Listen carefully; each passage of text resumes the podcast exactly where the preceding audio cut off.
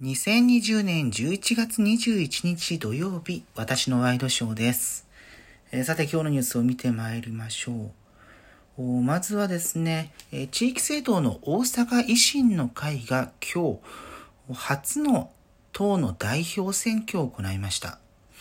えーまあこれ、え大阪市長である松井一郎代表が、大阪都構想の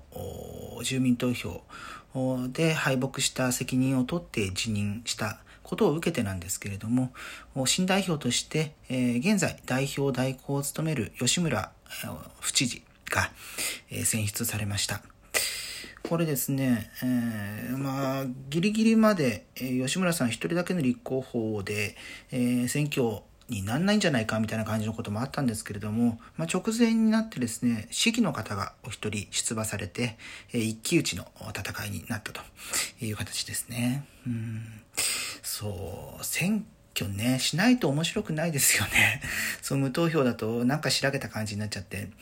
あの、高校時代の話で恐縮なんですけれども、私、あの、生徒会長をやった時がありまして、で、その、えー前に、最初出ようと思った時に、うん、それまで会長が無投票なことが多かったので、なんかつまんないなと思って、で、一つ前の会長が、あの、先輩で、えー結構親しかったので、ちょっともう一期出てもらえませんか、選挙。僕も出るんで、みたいな。で、面白くするために出たら、えー私は負け。先輩が続投だと いうようなことがあったりとか。まあ、その次の選挙は結局無投票で私になりましたけれども。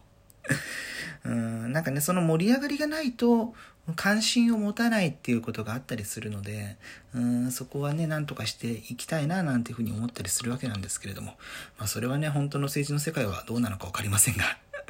うんまあ、学校だったらね、そんな新たなお金がかかることも特にないので、選挙戦にしても、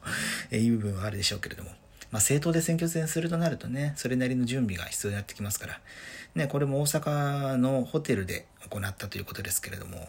まあ、今はね、感染対策も含めてやらなきゃいけないでしょうから、その対策とか、そういうところまで、えー無投票だったらしなくていいわけですからね、うん、なんてことも考えたりしました。えーさてですね、続いての話題は、先ほどですね、えー菅総理が、え新型コロナウイルス対策本部会合で GoTo キャンペーンの運用見直しを表明しました。えー GoTo トラベルに関しては、感染拡大地域を目的とした旅行の新規予約を一時停止。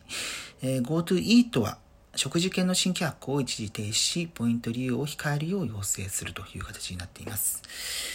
えーまあ、どちらも都道府県知事と連携して行うという形なんですけれども、ということはまだ、あいつから、えーそうなるかっつうのはちょっとわからない感じですね。うんまあ、検討を各知事に要請するという形なので、うん具体的なことはまだ決まっていないんじゃないかなという気はしますね。あと、まあ、GoTo トラベル、新規をもう見直すというような形になってくるので、まあ、今、もう予約されているものについては、もちろん対象外になるわけですよね。なので、それが、ちょっと気になったりしますけれども、うーん、まあ、今日もね、500人台、えー続けてなっていて、で、そこがね、うん、まあ、この連休があるので、それ明けた、まあ、火曜日、水曜日あたりの数字を見て、えーちょっと判断していかなきゃいけないんだろうな、なんていうふうに思いますけれども。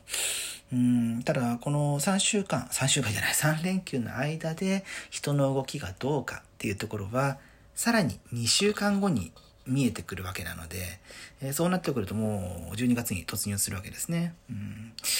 そこでどうかというのをちょっと気にして、えー行動していかなきゃいけないなと思っていますね。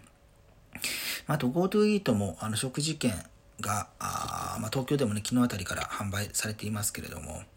それもね買ったからには使わなきゃいけないのでそれの期限どうするんだとか延長するのかとかちょっと動きが遅いのかななんていうような気もしますね。うんただまあうんこのキャンペーンを行うか否かというのはもちろん考えなければならないわけなんですけれども、まあ、それと同時にですね、えー、キャンペーンを行わないことにした場合にどのような影響が出てくるか、まあ、具体的に言うと観光部門と飲食への影響がどれだけ出てくるか。そしてそこに対する補填をどのような形でやっていくのか、まあ、今はその消費を喚起することによって経済を回していく方向性にいっていますけれどもそれ以外のアプローチの仕方人が動かなくても各産業を活性化できるような試みっていうのは何かないのかということも考える必要が出てくるでしょうし、まあ、そうなるとじゃあ直接投資するのっていうのもね給付金だと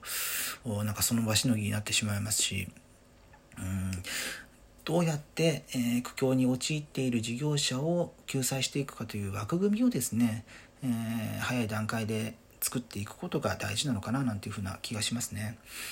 まあ、菅政権になってからあコロナ絡みの政策対策というのはほとんどその安倍政権時代に作られたあ仕組み、まあ、GoTo のキャンペーンもそうですけれども、まあ、そこを受け継いでいる状況なので、えー、まあ菅政権としてどうコロナに立ち向かっていくかというところは実はあまり示されていない現状が、え、あるように思います。まあ、デジタル庁とかね、そうした、あの、結構、受けのいいというと表現が変ですけれども、分かりやすい、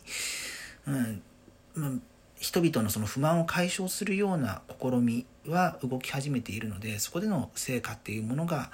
注目されがちなんですけれども、今、喫緊の課題であるところのコロナにどう立ち向かっていくかっていうのを、